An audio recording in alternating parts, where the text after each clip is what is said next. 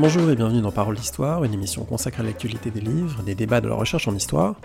Aujourd'hui, source d'histoire, comme dans un précédent épisode avec Tal Brutman, on commande des images, photographies et gravures de 1848 en compagnie d'Olivier Hill.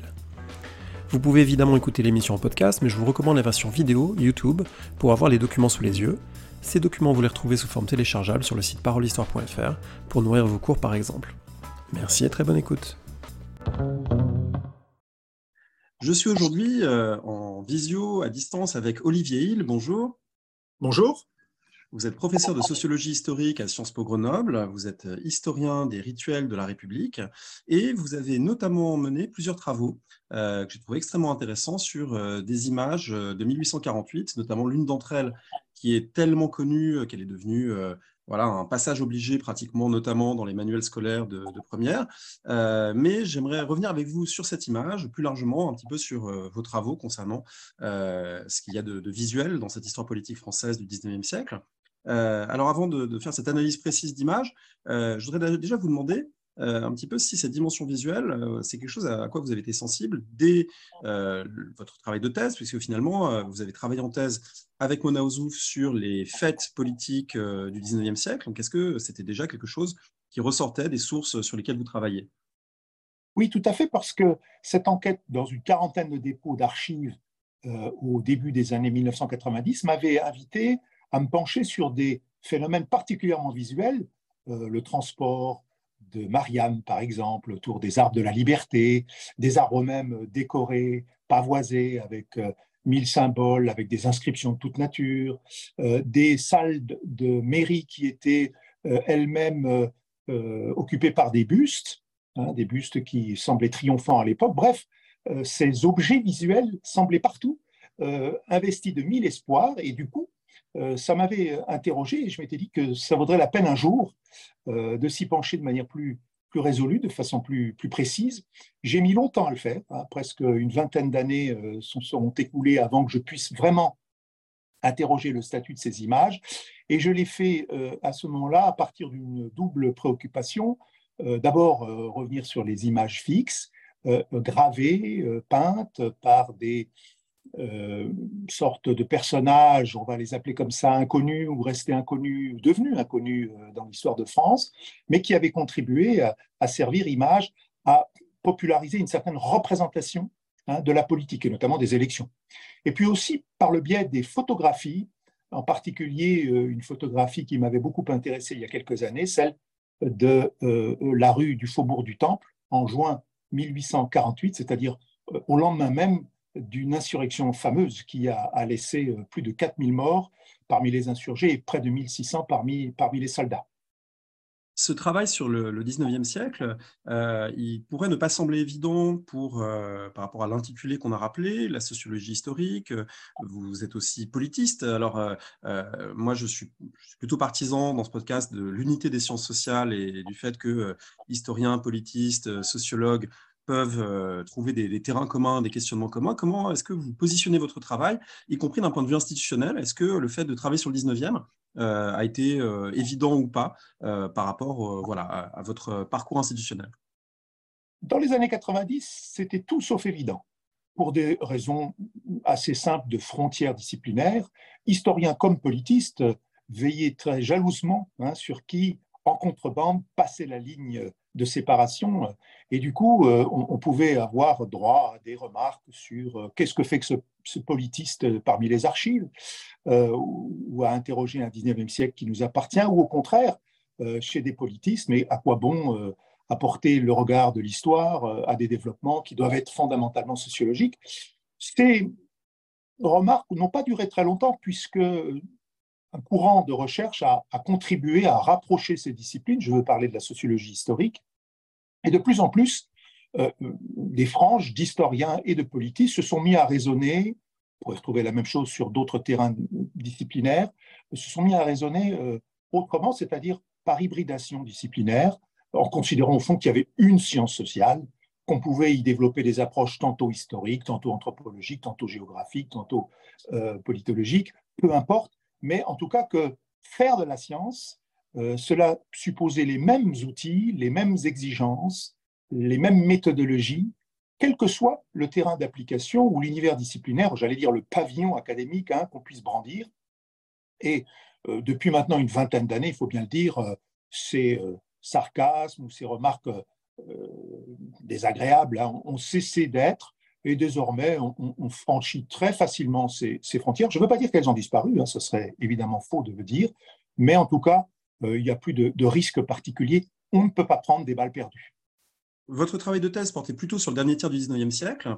Euh, on va parler euh, aujourd'hui ensemble de 1848. Euh, comment vous êtes venu à 1848, qui évidemment bon, un, moment, un moment intense et très bien balisé du 19e siècle français, mais à quel moment est-ce que votre intérêt pour cet épisode s'est déclenché? Alors en fait, très tôt, puisque dans les intuitions qui ont commandé la, la rédaction de la thèse entre 1988 et 1992, figurait l'idée de remonter le 19e siècle. Non pas de partir de la Troisième République pour en venir à la quatrième, la cinquième du nom, mais bien de faire une sorte d'histoire régressive pour euh, revenir sur l'Empire, sur 1848, sur la monarchie de Juillet. Et, c'est vrai que ce programme a été tenu, puisque à l'heure actuelle, je travaille plutôt sur le Premier Empire. Euh, donc, finalement, ce 19e siècle, euh, je l'arpente, mais à rebours hein, de son euh, flot euh, naturel.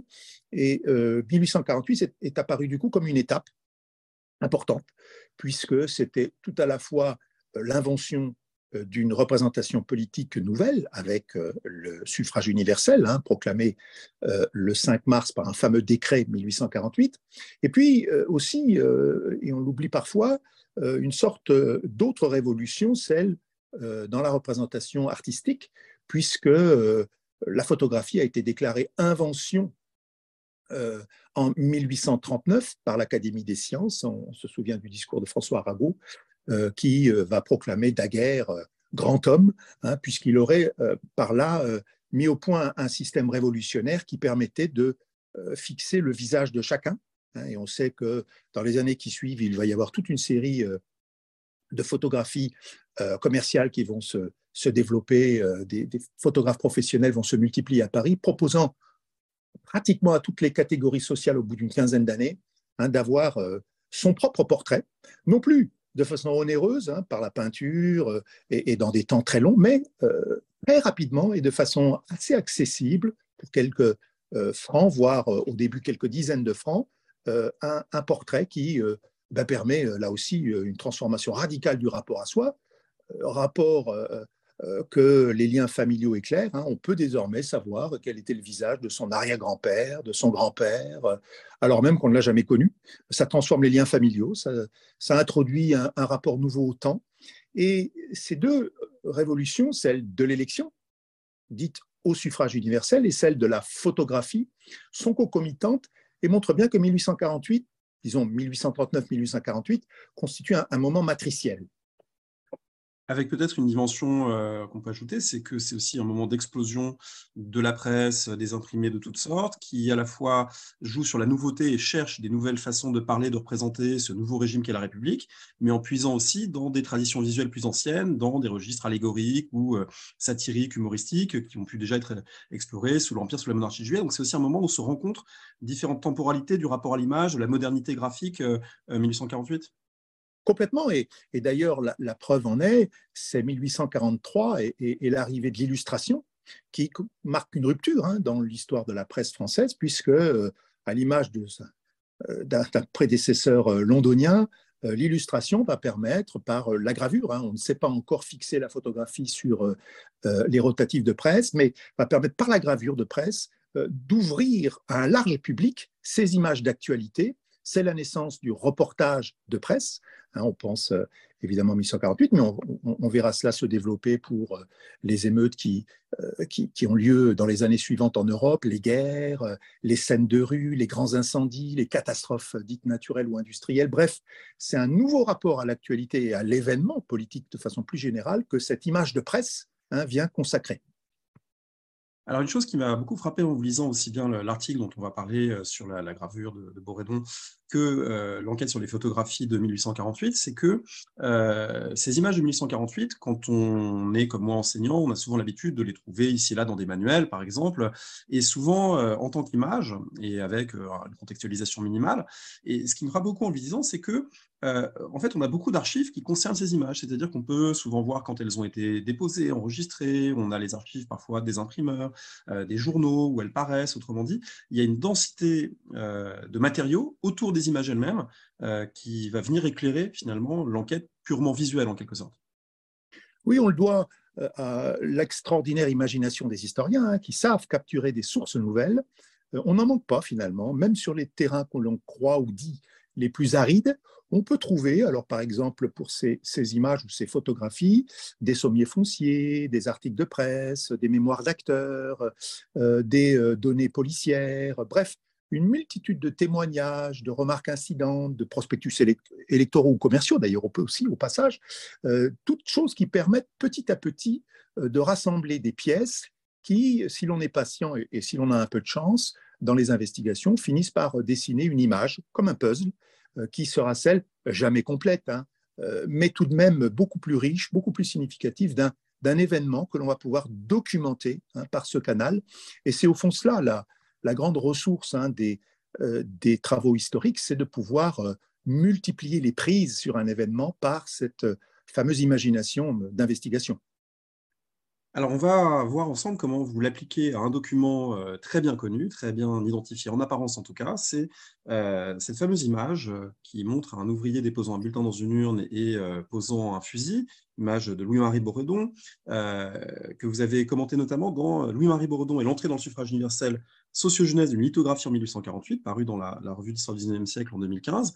on mettra toutes les références sur le site Parole d'Histoire. Alors, c'est une image je le disais tout à l'heure, qui est, devenue euh, vraiment euh, iconique, évidente, euh, qui figure à peu près dans tous les manuels, qui est très souvent convoquée dans des synthèses ou dans des ouvrages qui en font un marqueur du passage au suffrage universel et donc d'un événement qui serait le, délaissement de la violence, le, finalement fait d'abandonner la violence insurrectionnelle pour valider le vote comme mode privilégié de l'expression de, la citoyenneté. Et donc, c'est une image qui est commentée par entre autres Pierre Rosan Vallon, Alain Garrigou, Maurice Agulon, autrement dit, qu'il y, a déjà une longue historiographie derrière. Alors peut-être, avant d'en venir à ce que vous proposez comme analyse, est-ce qu'on peut situer cette image justement dans ce paysage historiographique?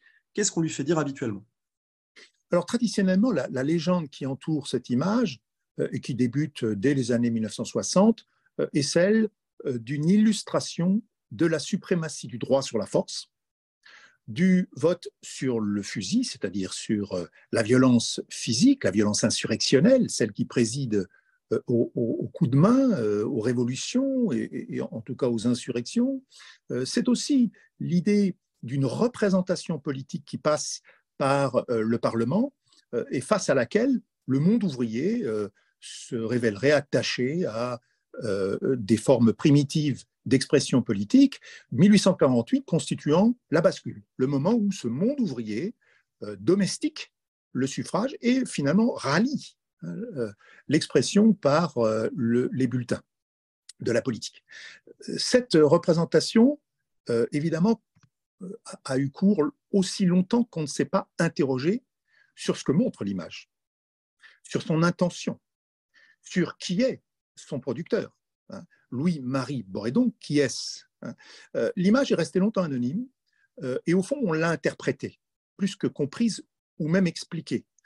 Euh, on a vu un symbole en son sein, une urne magnifiée, un tripode sur des pieds de lion, un ouvrier majestueux qui, délaisse un fusil et qui, de son autre main, semble verser un, un bulletin dans l'urne, hein, une urne antique, superbe. Tout était dit au fond. Hein. On avait deux concepts, l'urne, le droit, le suffrage, la représentation euh, parlementaire, le fusil, la violence, euh, les barricades, euh, les pavés. Et donc, ces deux concepts, il n'y avait pas besoin d'aller très loin pour leur faire accoucher d'une signification. Cette signification, c'était la victoire du vote. D'autant que l'image est légendée, ça c'est pour l'ennemi du dehors, pour le dedans, voici comme l'on combat loyalement les adversaires. Alors, lire la légende, c'est déjà commencer à problématiser l'image. Hein puisque cette euh, légende dit que euh, la violence, au fond, n'est pas à répudier tout d'un bloc, hein, on peut la conserver pour les ennemis du dehors. Hein. C'est en tout cas implicitement ce qui est dit là. et que c'est pour l'ennemi intérieur, tacitement c'est ça ce que ça veut dire, qu'il faut renoncer à, user de la force.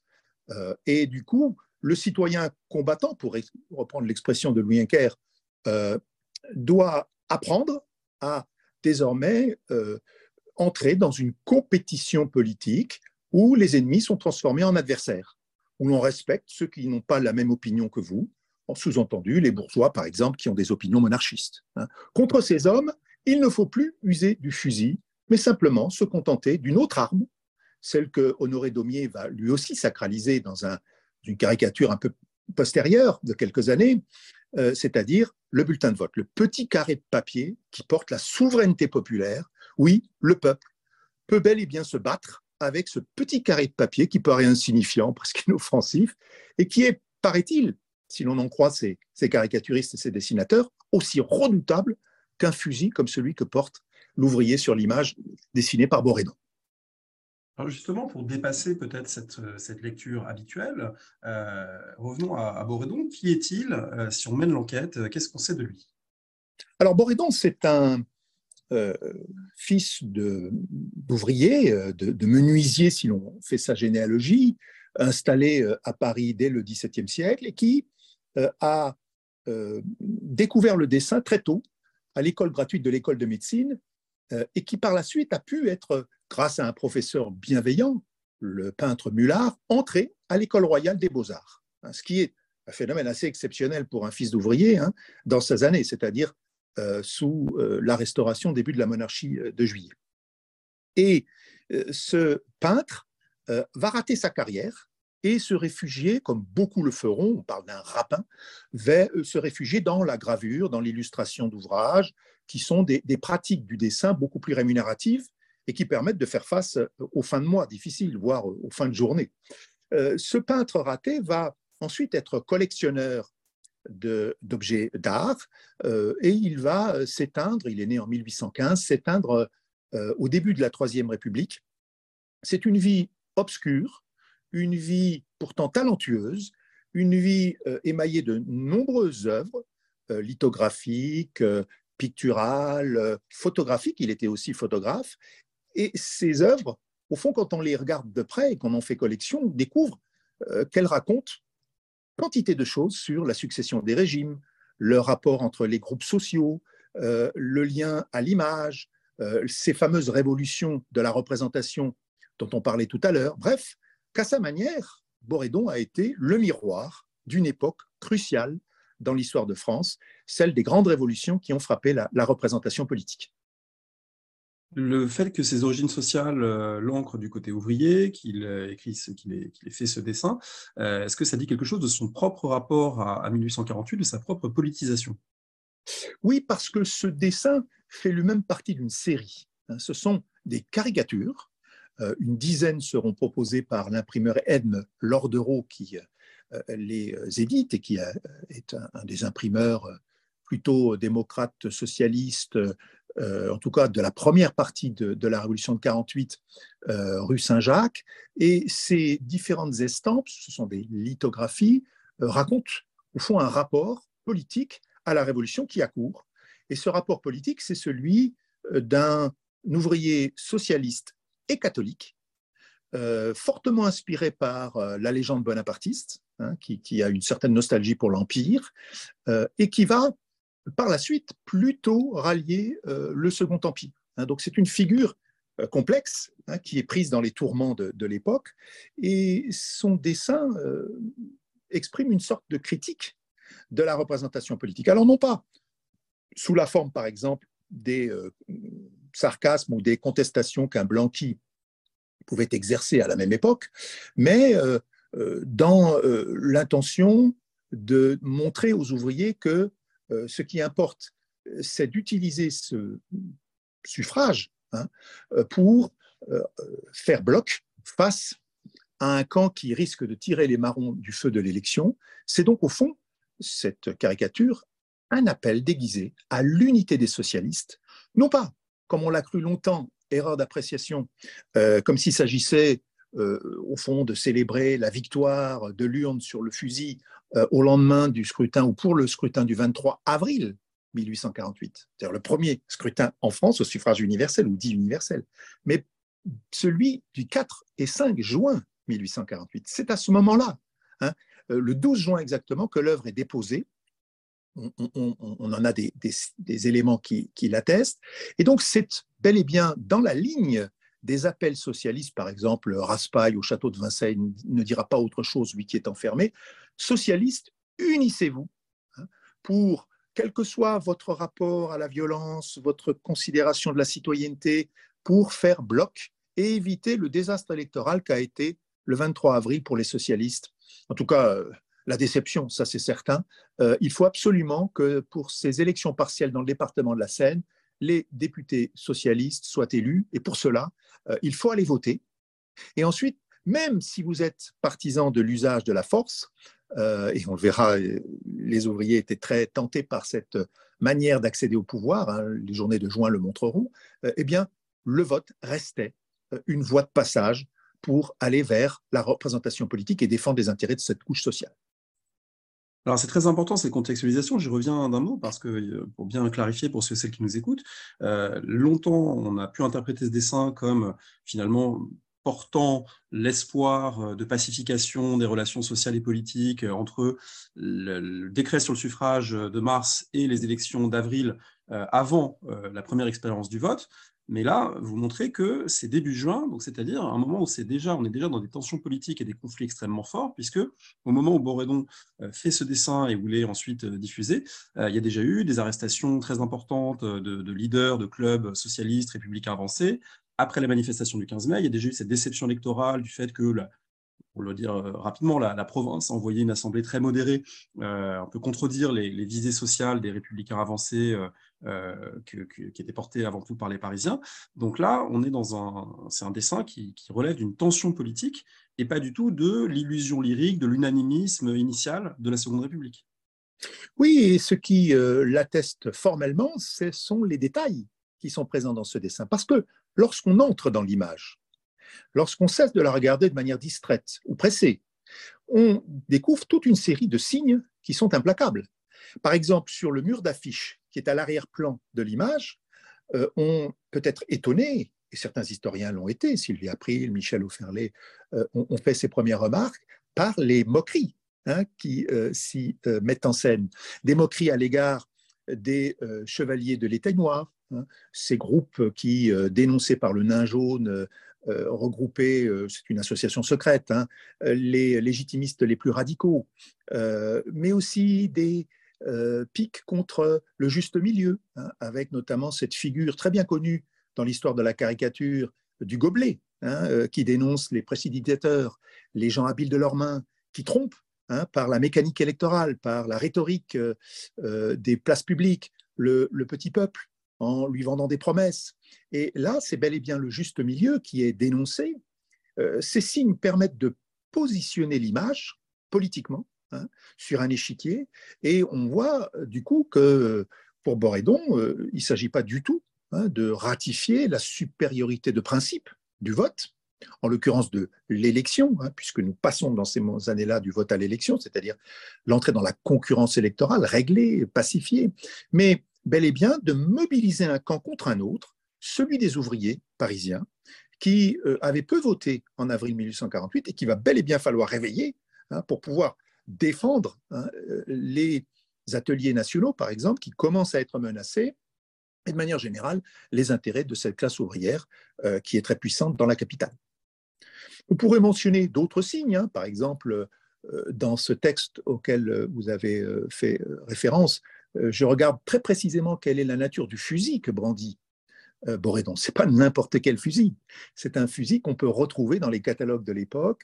C'est le fusil du peuple par excellence, c'est le fusil de l'an neuf, le fusil des, euh, napoléoniens des guerres du Premier Empire, le fusil que beaucoup d'ouvriers ont chez eux. Et on a là, du coup, des signes qui, mis bout à bout, viennent montrer que pour Borédon, il s'agissait ici d'aller vers une autre signification euh, que euh, cette célébration du droit. Est-ce qu'on peut commenter un petit peu la tenue, la posture euh, du personnage central euh, À quel métier ça renvoie À quelle valorisation, dévalorisation Parce qu'on sait très bien que les figures populaires peuvent être aussi bien héroïsées que, critiquées, évidemment, au XIXe siècle. ici, comment l'interpréter? Ou comment l'analyser plutôt?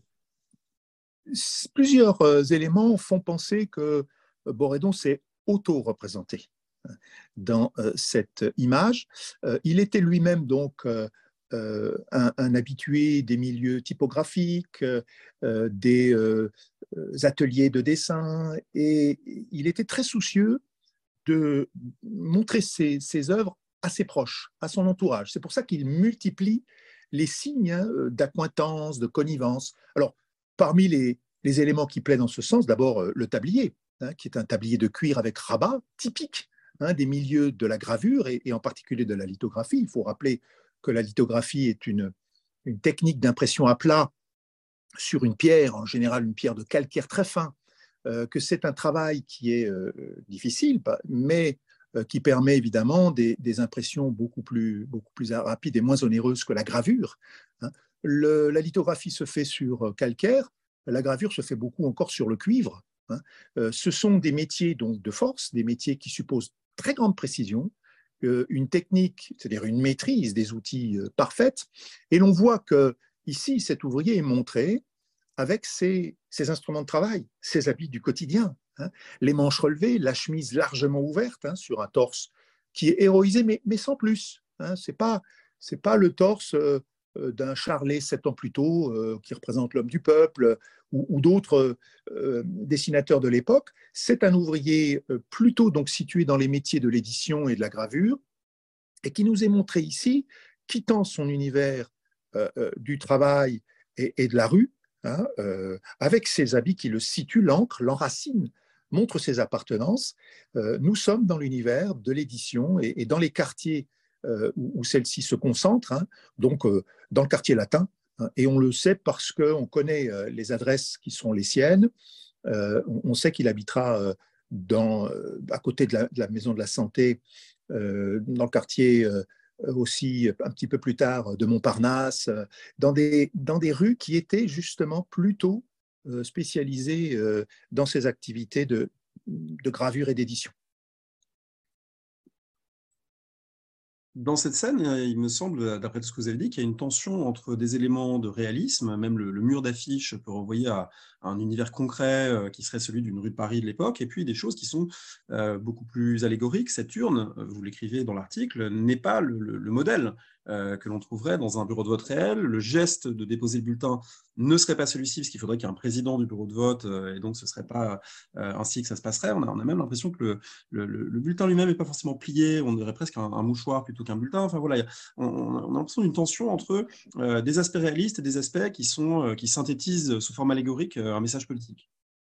Oui, le réalisme est le maître mot hein, de ces représentations, qu'elles soient photographiques ou bien euh, euh, dessin ou, ou, œuvre picturale, euh, il a toujours cherché à être au plus près d'une sorte de valeur documentaire, comme si ce qui primait pour lui, et, au fond c'est déjà entré dans la question de la représentation, c'est la notion de témoignage. Il voulait témoigner de ce qu'était son temps, de ce qu'étaient les hommes de son temps, son propre univers social, et, on n'est donc pas étonné par tous ces petits signes hein, qui constituent comme des interfaces avec le réel, sauf évidemment, sauf pour euh, l'emblématique générale de ce dessin qui euh, met en scène des symboles, mais parfois pour les moquer.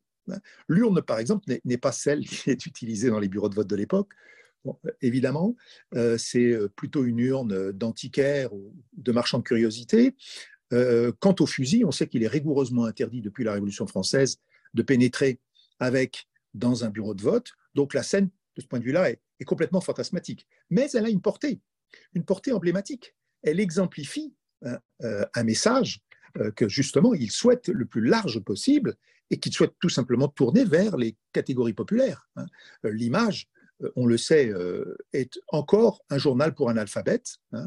La population parisienne est mieux lotie que le reste de la France, mais tout de même, une partie encore significative de gens n'ont pas accès à l'écrit pour entrer en lien avec l'information ou comprendre les professions de foi, et donc, ou, lire des journaux. Donc, c'est bien l'image hein, qui ici sert de véhicule. Et cette image, elle est mythologisée, ça c'est indéniable, elle parle. ce qui est privilégié, c'est l'efficacité d'un message, quitte à mordre sur ces principes de, réalisme que l'on retrouve néanmoins, néanmoins ailleurs. Alors, du réalisme, effectivement, on n'en trouve pas du point de vue de l'exécution de l'acte électoral ici. Vous l'avez rappelé, euh, on a des images hein, de cette époque sur ce que c'est que concrètement le déroulement d'une opération électorale, et euh, les choses se passent beaucoup plus simplement. D'abord, les électeurs sont à la file euh, indienne, hein, viennent voter à l'appel de leur nom selon un ordre alphabétique. Ils doivent remettre le bulletin et non pas le déposer eux-mêmes au fond de l'urne, hein, car celui-ci, ce bulletin doit être vérifié par un président de bureau, en général un maire, un magistrat, euh, euh, qui, dans les témoignages de l'époque, n'enlève pas son chapeau, hein, garde euh, cette espèce de solennité et cette espèce de verticalité. Et c'est le président qui touche le bulletin, hein, qui n'est pas recouvert d'enveloppe. Il n'y a pas d'isoloir. Hein. nous ne sommes pas en 1914, date d'adoption de, ces techniques électorales. il doit vérifier, le président, que le bulletin n'en contient pas d'autres, qu'il n'est pas frauduleux. Et il le fait tout en veillant à ne pas violer hein, l'intention de l'électeur, c'est-à-dire ne pas prendre connaissance de pour qui il vote. Donc vous voyez, la tension existe aussi entre vérifier que le bulletin est régulier et en même temps protéger l'anonymat. Du, vote. Donc, euh, c'est cet exercice auquel se livrent traditionnellement les, les, euh, les présidents de, bureau. Mais là, évidemment, impossible de restituer cela dans un dessin qui n'avait pas la vocation de dire ce qu'était ethnographiquement le vote, simplement de porter euh, cet antagonisme au vu et au sous de tous, celui qui est, euh, euh, sur les tréteaux de la presse à l'époque, l'élection d'un côté, le suffrage universel, et puis de l'autre, la tentation hein, de recourir à la violence révolutionnaire. C'est aussi hein, ces deux figures celle qui compose à l'époque ce fameux citoyen combattant dont nous avons déjà parlé.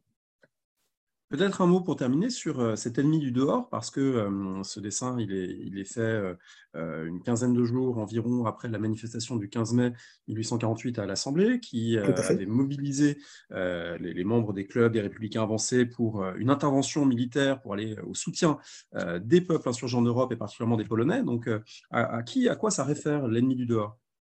Alors, l'ennemi du dehors, c'est d'abord la Prusse, qui est toujours menaçante et dont on craint euh, le bruit court à l'époque dans Paris qu'elle puisse déclarer la guerre à, Paris, ne pas accepter euh, cette irruption euh, de la modernité politique, ce retour du spectre révolutionnaire dans la capitale parisienne. On sait qu'en 1848, hein, il y aura aussi une révolution en Prusse, une révolution qui va être tournée vers le suffrage universel et qui va susciter euh, euh, là aussi des affrontements importants. Donc on craint une sorte de punition de la Prusse ou d'expédition violente de la Prusse. On craint aussi évidemment que d'autres puissances en Europe ne se liguent et que ne recommencent euh, ces affrontements qui avaient tant marqué hein, la période révolutionnaire, celle de la, de la Grande Révolution entre 1791 et puis les années 1800. Donc, euh, c'est cela la menace hein, de, l'extérieur. L'ennemi extérieur, c'est celui qui pourrait porter atteinte à ces revendications euh, et mettre en cause la République naissante, euh, ces, figures détestées, hein, contre lesquelles précisément le patriotisme se dresse. Hein. Le discours républicain est foncièrement patriotique à l'époque, c'est l'idée que la nation doit être souveraine, et cette nation, évidemment, va, va chasser les couronnes de princes ou d'empereurs euh, et apporter euh, de nouveaux droits dans toute l'Europe. C'est ça le message aussi que porte 48, celui que l'on retrouve au fond de cette image. Alors, vous avez euh, également travaillé, cette fois c'était un, petit livre qui est paru il y, a, quelques années, La barricade renversée, histoire d'une photographie. Vous avez travaillé sur une photographie, ou plutôt une série de photographies, euh, datant de juin 1848, euh, qui euh, nous amène au, moment suivant. Hein. Historiquement, on est, très proche dans le temps, mais effectivement, là, le fusil, en quelque sorte, a, remplacé l'urne, puisque une insurrection ouvrière contre la fermeture des ateliers nationaux et la façon dont elle a été décidée, qui a été ensuite brutalement réprimée. et ces photographies montrent différentes étapes de, ces affrontements urbains depuis un, point très particulier de la capitale que vous avez identifié, enfin qu'on peut identifier, Tout à fait. qui était longtemps mal légendé. Alors, est-ce que vous pouvez d'abord nous dire où et quand se trouvent ces photographies, sont prises ces photographies pardon? Alors, il s'agit de, de, trois daguerréotypes qui ont été pris, fixés par euh, Charles-François Thibault au 92 rue du Faubourg du Temple. On en est sûr euh, parce que l'angle de visée euh, et surtout la, la, bonne conservation de, de la physionomie de la rue permettent aujourd'hui de retrouver ce même angle. et, d'ailleurs, un, journaliste de Libération a récemment fait ce travail. Il est allé au 92 rue du Temple et a fait une photographie aujourd'hui hein, de cette rue. Et, et, on a le même on a le même angle, les, mêmes motifs, simplement évidemment avec les transformations historiques qui se sont produites entre-temps. Ces trois clichés ont saisi euh, euh, le, renversement de cinq barricades qui avaient été dressées dans cette rue euh, entre le 23 et le 25 juin 1848. Et ces barricades, au fond, ces documents visuels en racontent l'histoire. Ils racontent l'histoire aussi bien de l'effacement de ce rêve de souveraineté que la barricade traduit, mais aussi l'histoire de la ville, l'histoire de la rue, l'histoire des métiers, l'histoire des rapports sociaux, voire des rapports de genre hein, qui existent à cette époque, puisque sur l'un des clichés, celui que conservera Thibault par devers lui longtemps, figure une jeune femme Hein, qui est en face, que l'on distingue très clairement, une lingère avec son bonnet blanc, euh, qui semble lui faire un signe. Et cette lingère, on peut, grâce aux archives, en particulier les sommiers fonciers, euh, savoir euh, sans coup faire rire que elle s'appelait Pauline Pompon et qu'à 7h30 ce dimanche matin, elle lui faisait un signe signe suffisamment long pour qu'il puisse être fixé. Le temps de pause est à peu près de deux minutes hein, à cette époque pour les daguerréotypes.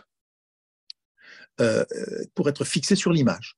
Donc, le document euh, colporte, dès lors qu'on le scrute avec attention, toute une série euh, d'observations sur ce qu'était Paris dans ses soubresauts révolutionnaires. On, a donc là toute une histoire sociale qui est ensevelie et que précisément on peut restituer par ce détour historique et archivistique.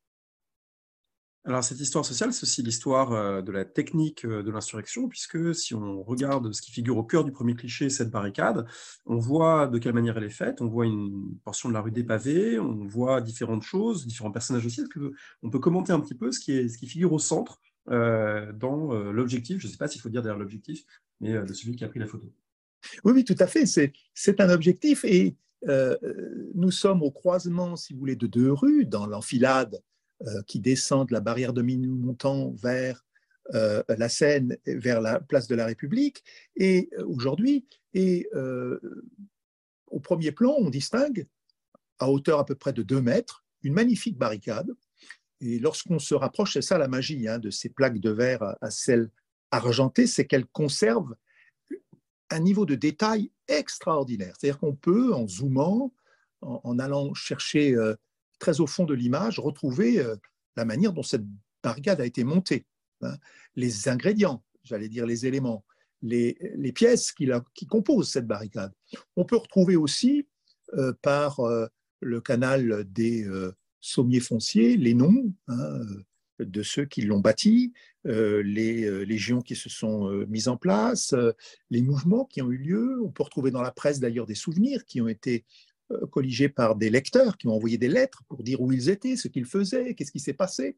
Alors sur cette barricade, euh, elle est intéressante parce que d'abord, elle est monumentale. Je disais sa taille tout à l'heure. Elle fait à peu près donc 2 mètres de hauteur, mais elle fait à peu près 1 mètre 50 de large. Hein. Euh, et elle est notamment constituée pour s'effondrer hein, lorsque des soldats viennent tenter de la gravir euh, par la partie extérieure, euh, les pierres s'effondrent, elles ne sont pas attachées.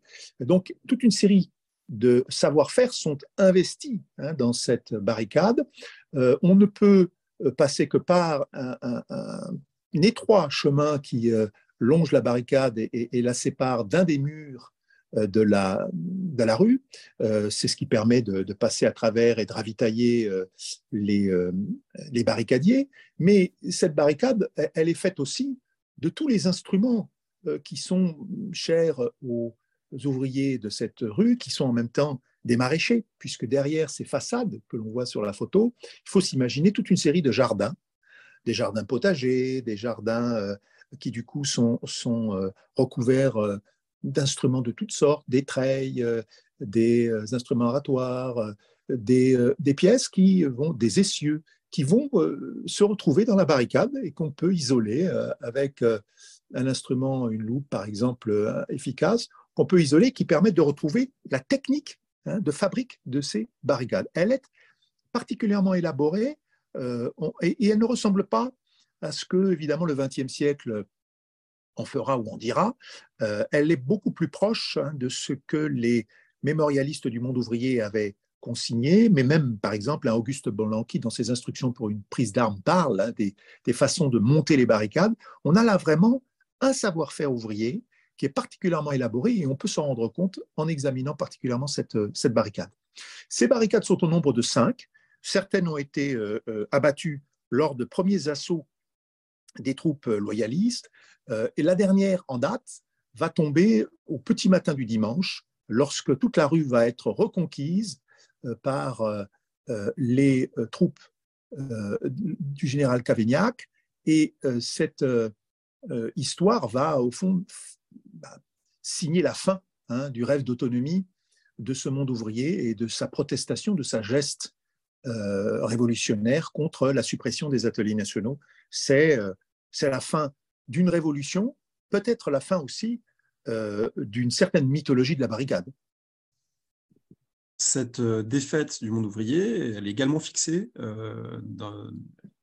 fixée sur un autre daguerréotype qui montre cette fois beaucoup de monde dans la rue, des troupes, euh, une image un peu plus confuse du fait des, mouvements. Ils n'ont pas, ils pas posé, évidemment, pour le, photographe, euh, mais on peut également y lire euh, l'investissement de l'espace, cette fois par la troupe et la barricade renversée. Oui, là, on est le lundi 26 juin. Et le général Lamoricière, qui conduit les opérations à partir du, du, bas de la rue, a fini par toute une série de moyens qu'on pourrait rappeler, euh, mais qui sont un peu longs, euh, par euh, faire tomber ces barricades. Alors, il a utilisé évidemment le canon. Hein. Il y aura sans doute plus de 200 à 300 morts. Les chiffres sont toujours difficiles à, compter. Trois fois le nombre pour les blessés. mais on voit du coup, le daguerreotype est plus abîmé, donc les choses sont moins nettes. Mais on voit du coup ces soldats qui ont franchi les redoutes euh, des trois barricades qui restaient en, tant que telles. Et puis, on les voit rejoints par euh, bah, des, gens qui habitent la ville, qui habitent la rue, le quartier, euh, qui se sont pressés de venir à la fois saluer et se racheter pour un certain nombre les troupes victorieuses, et puis découvrir aussi ces barricades de, de, l'intérieur. C'est un phénomène qui attire. Hein. donc c'est ces personnes s'agglutinent devant les, commerces, on les voit avec des chapeaux, on les voit avec leurs euh, habits de travail. Bref, c'est un, moment qui n'est pas de liesse, il y a une certaine gravité qui, euh, demeure sur l'image, mais euh, après l'étonnement, on vient, comme les gobe-mouches des, badauds, hein, voir ce qu'il en est, ce qui se passe, l'histoire en train de se passer là, au cœur de cette rue, dans ce petit quartier de Saint-Maur, où il, a fallu tant de, tant de moyens pour mettre à bas la révolution. On fait, là, euh, on est dans les derniers moments hein, des journées de juin. Euh, on, fait le travail euh, qui permettra d'accéder à, Belleville. Et à partir de Belleville, au fond, les, journées de juin sont clôturées. C'est la fin hein, du, rêve ouvrier, de cette révolution hein, qui aurait dû préparer une nouvelle forme d'exercice de la souveraineté. Cette révolution, le, photographe est plutôt partisan de, ses ouvriers, vous le dites, il, a été euh, dans la Société des droits de l'homme, il est, proche de l'idée d'une république sociale. La photographie elle-même connaît des usages qui sont un peu différents puisqu'elle est euh, diffusée, légendée, reproduite sous forme de gravure. Autrement dit, elle a une vie en dehors des intentions de son producteur.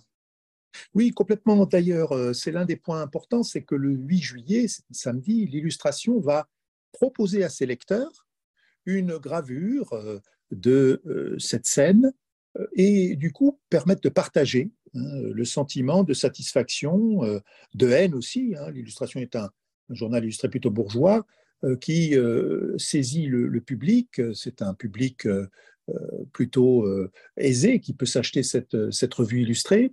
Et, du même coup, ce partage visuel va nous introduire là aussi dans un temps nouveau qui est celui de l'événement qui se montre, hein, de, de l'histoire qui se visualise. Et cette, cette histoire, elle, est là aussi lestée de plein de détails hein, qui rendent d'un réalisme étonnant hein, l'image proposée, puisqu'on peut même distinguer sur l'image des inscriptions comme des, euh, des réclames hein, sur des enseignes, grands petits ateliers à louer, numéro, 95, fabrique de chocolat, euh, euh, par exemple, ce sont les, inscriptions que l'on voit devant la cour des, Bretons. Hein, bref, ces petits détails permettent véritablement d'attester que l'image n'est pas seulement vraisemblable, elle est vraie. Elle est un morceau du réel hein, transposé dans le journal et du coup une, une vérité qui se déploie et, qui trouve par là euh, plus de force que jamais. Hein. Ce sont ces éléments-là qui constituent la, grande nouveauté hein, des photographies de Charles-François Thibault. Charles-François Thibault, par la suite, euh, deviendra un, propriétaire immobilier. Il va se marier, faire même un beau mariage. Euh, dans sa jeunesse, il avait été membre de la Bohème. On a des, des, euh, rapport de police qui montre qu'il était un vagabond, qu'il avait été à euh, Bicêtre, qu'il avait euh, fréquenté des mauvaises gens. Thibault, en 1848, est un inventeur, est un praticien de cet appareil photographique qui commence à, se propager dans, dans, la ville. Et Thibault va porter les espoirs de la Révolution de 48, mais pas jusqu'aux journées de juin. Hein. Les journées de juin marquent aussi une rupture politique personnelle euh, et il ne suit pas euh, le mouvement social jusqu'à ses extrémités. Et donc, c'est aussi, ces clichés, euh, une rupture dans sa propre histoire personnelle. Hein. À partir de ce moment-là, sa vie va changer. il est logé au 92 chez un ami qui s'appelle Pivert, qui est un grand propriétaire lui aussi d'immeubles dans la rue et, de, et de, parcelles maraîchères. Et ces deux hommes qui avaient soutenu Hein, plutôt le, mouvement, vont, vont évidemment se raidir et prendre peur hein, devant euh, cet usage de la violence. Euh, voilà, c'est aussi cela l'histoire de ces clichés. Merci beaucoup. Est-ce que vous continuez à travailler sur ces photographies, sur euh, ce, moment d'apparition de la photographie comme élément qui va devenir de plus en plus important dans la, la culture visuelle du 19e siècle? Non, la dernière recherche que j'ai faite sur ce sujet concernait le premier portrait euh, photographique d'un homme. Il s'agissait d'un dessinateur animalier euh, du Muséum d'histoire naturelle, euh, Huet, Jean-Baptiste Huet, dit Constant Huet, d'une dynastie de dessinateurs spécialisés dans la représentation du monde animal. Et c'est un cliché de 1837 que l'on doit toujours à Louis Daguerre. C'est à l'heure actuelle un petit livre euh, aux éditions du Croquant raconte cela. C'est à l'heure actuelle le plus ancien portrait photographique d'un homme que nous connaissions. Euh, et il représente un essai effectué par Daguerre dans les sous-sols du Muséum d'histoire naturelle avec un assistant, c'était son assistant hein, qui lui avait indiquer le, chemin pour capter la lumière de manière particulièrement euh, éclatante et réaliser ce prodige hein, qui, en 1837, vraiment, euh, c'est le mot, est hein, vraiment difficile à, faire, ce prodige de saisir euh, les effets de la lumière sur une plaque d'argent. Hein. Et ce portrait, c'est la dernière recherche que j'ai faite sur l'histoire de la, photographie. c'est un triptyque en réalité. Il y a évidemment la photographie de Borédon qui, qui était aussi un caricaturiste et un dessinateur. Euh, le premier cliché euh, d'une scène de révolution avec euh, Charles-François Thibault et enfin Constant Huet, Jean-Baptiste Constant Huet, qui est autre figure oubliée hein, de l'histoire, le premier visage que le daguerréotype a fixé et qui constitue en quelque sorte l'ancêtre de nos selfies. Merci beaucoup. Est-ce que pour terminer, vous auriez un conseil de lecture que vous voudriez partager avec ceux et celles qui nous écoutent? Oui, sur 1848, euh, j'aurais grand plaisir à, conseiller la lecture de l'ouvrage 48 arts de Maurice Agulon, qui est un, livre de 1975, si ma mémoire est bonne, republié depuis notamment chez Gallimard, Folio Histoire, et qui permet, à mon avis, d'entrer dans cet univers bariolé, si singulier, mais tellement d'actualité de, des ouvriers lancés à l'assaut de l'histoire. Merci beaucoup.